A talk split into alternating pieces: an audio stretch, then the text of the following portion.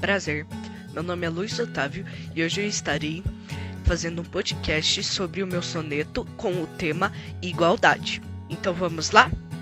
Soneto da igualdade. Viver com respeito, construir uma sociedade livre de preconceitos, nos levará à fraternidade.